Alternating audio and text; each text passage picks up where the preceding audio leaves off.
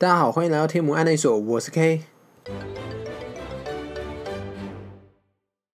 开学已经过了两周了，不知道大家这两周过得如何啊？今年让我蛮讶异的是，居然没有受到疫情的影响。开学那一周真的非常的热烈，校园到处人山人海。不过我想这也多多少少跟有新生入学有一点关系啦。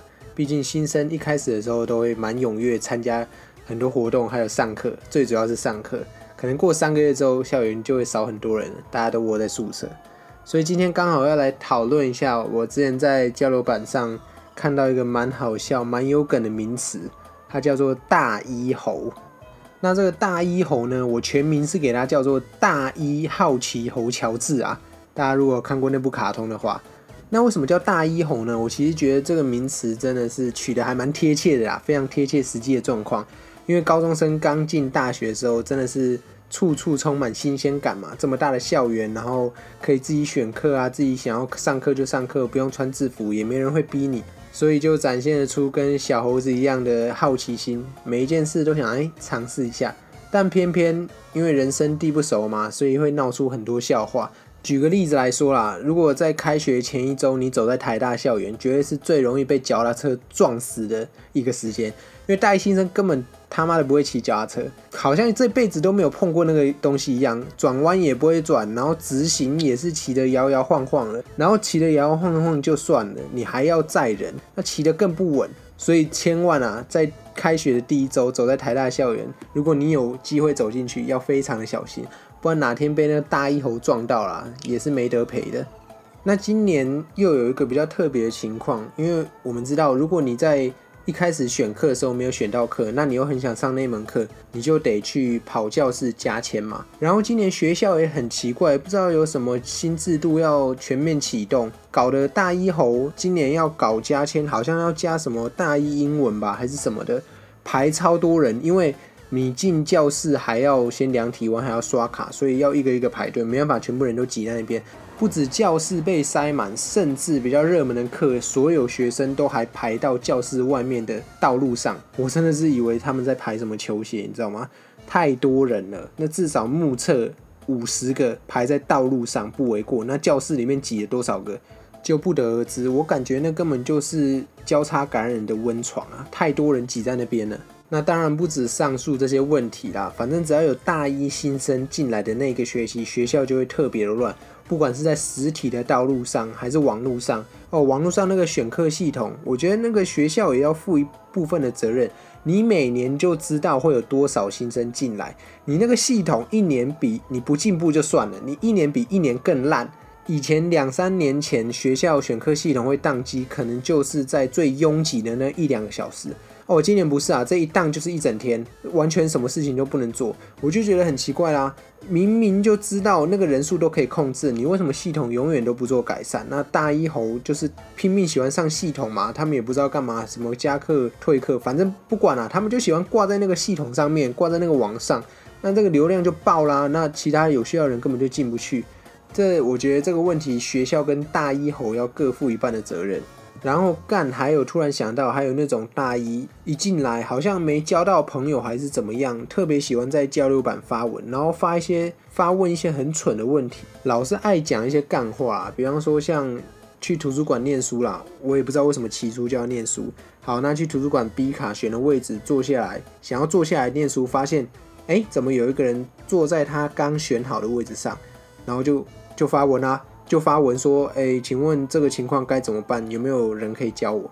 我想说，干又不是我们抢你位置，你为什么不直接跟那个人说，哦，先生，你坐在我位置，你你可以起来吗？这是我选的，就这么简单问题还需要发文？不知道是刷存在感，还是第一天上学太兴奋，一定要做一点事情。虽然啊，话是这样子说，我带有批评的意味，不过还是得要体谅一下真的心声，因为当年的我进来也是这个样子啊，大家进来都是这个样子，就是哇，很新鲜，然后很不一样，想要表现自我啊什么的，然后想要干一点事情。不过这个通常只有两种下场，一种是干得好的直接起飞，干得不好的哇，这个直接坠入深渊啊，四年都别想翻身了。所以呢，今天以下就几点提醒大一猴们：以我过来人的经验，哪些事情先不要做，哪些事情可以大步敢冲。那在这之前呢，还是先来科普一下大学的呃，怎么讲？你在大学可以看到，真的是人类演化史的缩小版。怎么说呢？我们一开始不是说大一猴吗？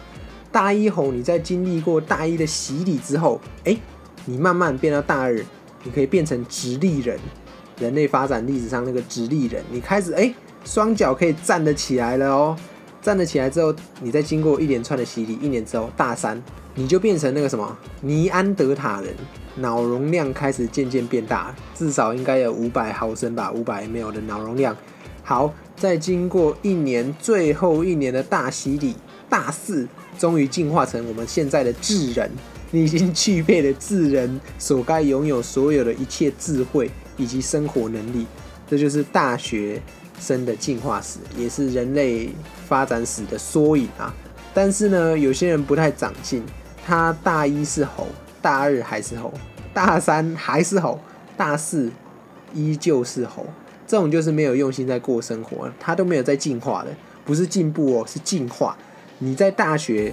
我觉得会非有非常有成就感的一个东西，就是你感受到你的进步，那不叫进步，那叫进化。你真的是 upgrade 升级到另外一个档次，你已经从根本就是不同维度的生物啦。你从大一进化到大四，但是要记住啊，如果你大四顺利成为智人之后没有好好发展，可能大五又变回大五猴，就跟我一样。而且大五猴更惨的是什么？那体力还没有大一猴好，就等于是瘫在那边一团烂肉。所以千万不要变大五猴，我们大一当猴子就好，大四变成智人之后就赶紧离开这个校园。好，那我接下来第一点要提醒这些大一新鲜人呢，不要再叫人家大一猴了，他们现在要进化。第一点就是大一非常的重要，我认为大一虽然要玩，但是成绩呃真的是非常重要，只能说非常重要。时光一去不复返啊！等你需要成绩的时候再回来看，哇，干大一怎么是这么的荒唐？真的会后悔死。所以大一不管你选到的课是好是坏，呃，是硬是很凉的课，老师教的很烂或老师教的很好，反正就是用尽你的全力，不管怎么样啊，不管用什么方法都好，把成绩不要弄得太差，好看一点。因为大一的课程说实在应该算是比较基础，也比较好拿分的，教授通常也不会对大一。生太过严苛的给分啊，不过也不用太指望教授会教得多好或多有学习热情。基本上教授也是领那个薪水，所以非得要来课堂上胡言乱语啊，跟你这群小猴子废话。所以看到很多教授啊，那个真的是，尤其是老教授，我不敢说全部啊，就我最近一堂课的经验，这堂课不是别的，就是大一微积分。也不要问我为什么大五就还在修微积分，就总之我停修过一次，所以这次我选到了一个算是老的教授的微积分了。哇，那个真的是奇葩哎，那个教法。那位教授啊，麦克风拿在他手上，好像若有似无一样。有时候他可能想到什么，然后就进入沉思状态了，然后就开始对着黑板默默的自言自语啊，这个 cosine，这个 sin，这个是什么 sin 西塔。重点是他这些自言自语的时候，他麦克风是放下，他根本没有对着他麦克风讲，所以就全班一百个人，很大的教室，盯着那个教授呢，对着黑板在那边呢喃，然后就就这样就这样啊，大家各位同学懂不懂？然后这时候就会看到很多大一呢，就非常的朦胧嘛，想说哎，这到底在干嘛？怎么办？怎么教授讲这么快，我都听不懂？那旁边的同学怎么看起来好像很厉害，都懂？其实没有，大家都听不懂。保证八十趴以上的人根本就不知道教授在干嘛。所以靠自己实在啊，自己去找一些网络上的资源或找同学，不要太紧张，因为教授也没有要把你教会的意思，他来这边就是交差了事。哦，我有来讲课哦，那考试反正我也不会太刁难啊，但是。你就自己好自为之吧，大概是这样子。所以总归还是那句话，不管你从国中、高中还是大学，我始终的相信，念书还是靠自己，也不要指望说什么跟同学一起去咖啡厅念书，那到最后一定都没在念书啊，在那边划手机。那当然啦，这也算是一个经验，只是说我认为该念的时候还是得念，这真的是肺腑之言啊。这个我的成绩单我看完之后，我我总是学不乖。呃，高三的时候就觉得啊，高一就很重要，怎么都没有好好念。然后上了大学之后呢，好像就直接把这件事情忘记了，开始就糊弄糊弄一通，玩爆打混，完全没在念书。到大二大三完蛋，好像不行了，快扛不住了，怎么又要重蹈覆辙？所以真的大一绝对是最重要的，把成绩读好。那当然也可以玩，但是我认为成绩绝对是最重要的。大学三个必修嘛，学业、恋爱跟社团。呃，我我认为学业始终是摆在第一位啊。那社团跟恋爱的话，大家各自取舍。那讲完学业呢，我们接下来就进入这个恋爱，也是许多高中生踏入大学这个自由的校园之后，最梦寐以求的一件事，就是能够在课堂上啊，或在路上，跟心目中的那个他，白马王子或白雪公主都好，来一场最美丽的邂逅，最后交往。获得一个最美满的大学生活，不管是心灵还是身体，都非常的满足。这绝对是我敢保证，七十趴以上的大学生，不管男女，一定都会有想过这件事情，而且蛮渴求恋爱的。那当然，这也不是什么不好的事情，因为这个人到了这个年纪嘛，总会想要找一个人，哎，谈谈恋爱。以前可能高中管得很严，或者是男校女校的，没有这样的机会。到了大学，好像一切束缚都不在。就想要冲了嘛，爱比啊嫁赢啊，直接切拉中路。不过在做这个当下的同时，还是有几点需要稍微的注意一下啦。可以拼，但是还是要瞻前顾后，不要拼得太猛，不然摔得一身伤也不好。为什么这么说呢？因为大一生、大一红们呢，有一个那叫习惯吗？还是坏习惯？反正。你刚进校园就很容易看到一个目标嘛，就直接咬住了，好像就哇，这全天底下就是他了，他就是我的那个 Mr. Right 和 Miss Right 等等都可以，然后就可能拼命的猛烈的追求。通常男生比较会有这样子的状况，那这样子的状况真的就是极端的极好或极坏。那极好的例子我就不讲，人家刚好也喜欢你，那就 OK 在一起。那极坏会怎么样子？你一颗心就是整天为他而存在，悬在那边，不管做什么事情，不管你是在课业表现还是在课外活动，好像就是为了这个目标而去刷存在感。你非常想要渴求的得到他的认同，取得他的芳心。这个当年的我也是犯过类似的错误，不过我没有很严重啊。但是我认为这个非常大的问题就是要适可而止，你必须时时刻刻的问自己说：哎。到底有没有机会？而且非常理性的分析哦，不要就是因为一些网络上讲的他可能会喜欢你的几种特征，而去相信自己真的有机会。就是什么哇，他看到你啊，跟你对到眼，眼睛马上飘走，没有啊？那他就只是自然反应，他没有在对你有任何意思，或是他跟你呃什么有些比较扯，共喝一瓶水啊，或者是共吃一个食物等等，那都没有，不要想了。我认为最直接的方法。当然，这也不是百分之一百能够达标。最直接的方法就是你直接开约，不要在那边五四三那么多了，不用聊了，聊那么多没有用。哦，聊那么多，你又不知道他是不是只跟你聊，直接开约。他如果愿意，可以单独跟你出来去吃个饭，或者是更进阶出去玩一点什么，那代表你很有机会。但如果他怎么约都约不出来，那真的就算了吧，让他走。不要浪费自己最美好的青春去追求一个根本不属于自己的东西，不是说你不好，可能就不适合而已。千万不要这么做。呃，有一个判断方法啦，我自己归纳出来。如果你已经追了两到三个月，真的就没什么进展，也没什么突破，那我觉得是可以撤啦，或是要换个目标。因为其实两三个月如果都没有什么太大的进展。那就是没戏的啦，他一定不会喜欢你的。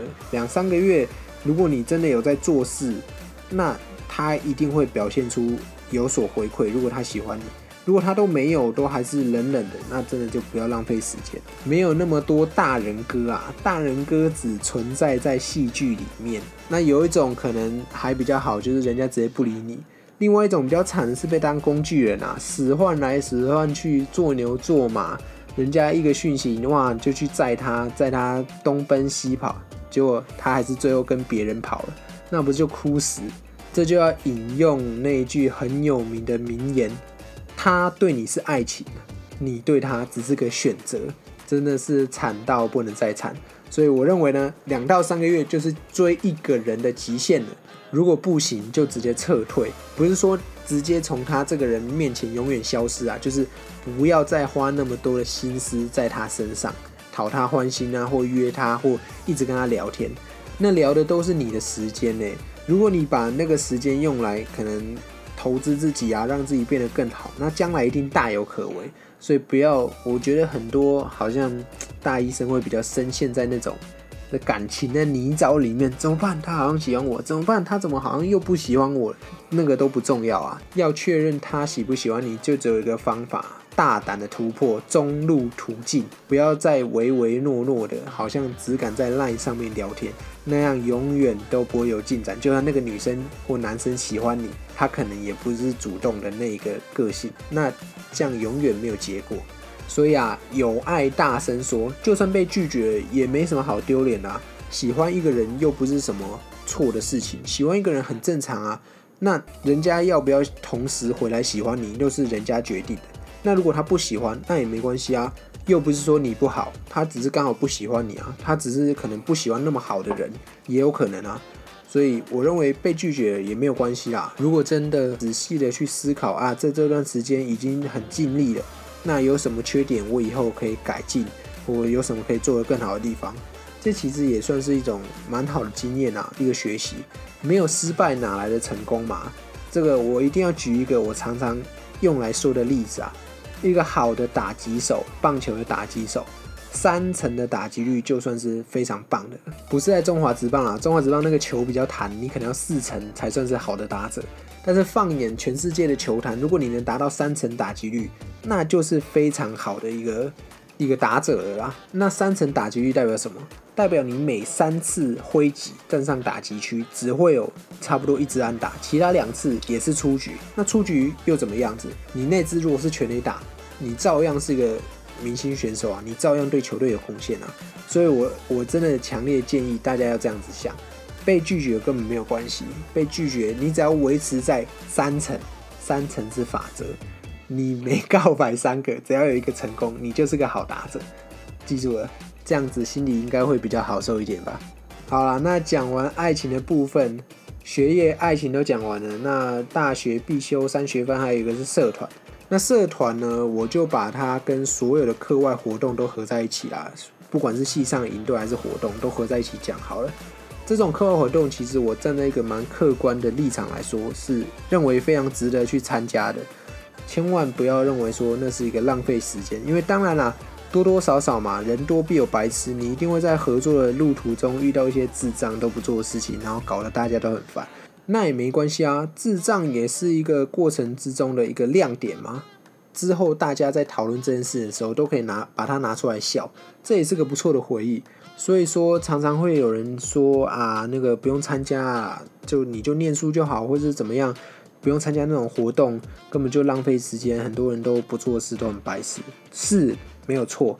但是我认为，如果你去参加，而且你去用心的跟你旁边的人合作的话，很大的机会能够交到非常好的朋友。大学嘛，人脉还是挺重要的，你总是要多认识不同的人，不管是系上还是外系的。那在这个合作的过程当中呢，自己也会有很大的进步，不管在心态上还是人际沟通上面呢，我认为都很有帮助，所以非常建议大家可以去参加。有像是那种服务性社团，我认为其实都蛮好的。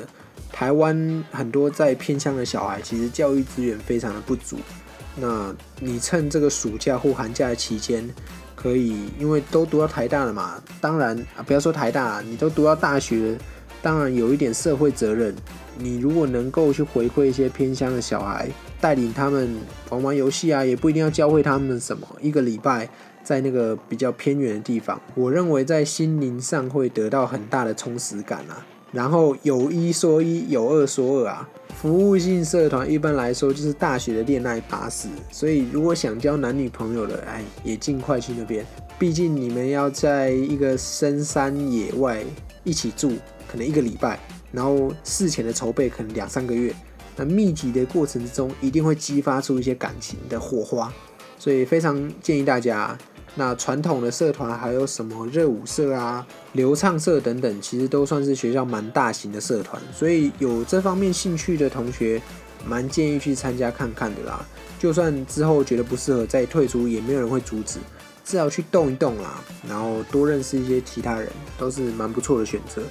但是呢，有一种类型的社团我非常的不建议，就是学生自治组织。哇，其实我对那个组织的印象都不是太好，我只觉得他们每年都在一直开一些八乐票，开一些空头支票，然后一直骗，那骗选票，而且最讽刺的是。那些什么学代啊，反正投出来那些学生代表或是一些学生会的人啊，每年的投票率根本都在四五趴上下，四五趴可能里面还有两三趴是他们的亲友团，反正其实那个就是一个自嗨组织啊。学生自治这个概念，我认为非常的好，不过在这近几年，我认为已经有一些变质了，大家好像是为了名、为了利、为了履历。等等的，想要刷个存在感，看了其实也不是有太好的滋味啦。所以每年学费单要来嘛，学费单有两页，第一页就是学杂费，第二页他会偷渡一张学生会费一百五，每年我坚持不缴，缴给那一百五，我宁愿去吃一个便当还比较爽。好了，那以上三点呢，就是对于新生回应今天主题啦，大一猴的一些建议。希望在大二的时候，你们都可以全部变成直立人，然后朝着智人的目标迈进，最终成为一个对社会有贡献的中流砥柱。大家共勉之。那我也要继续为了我的毕业证书而努力。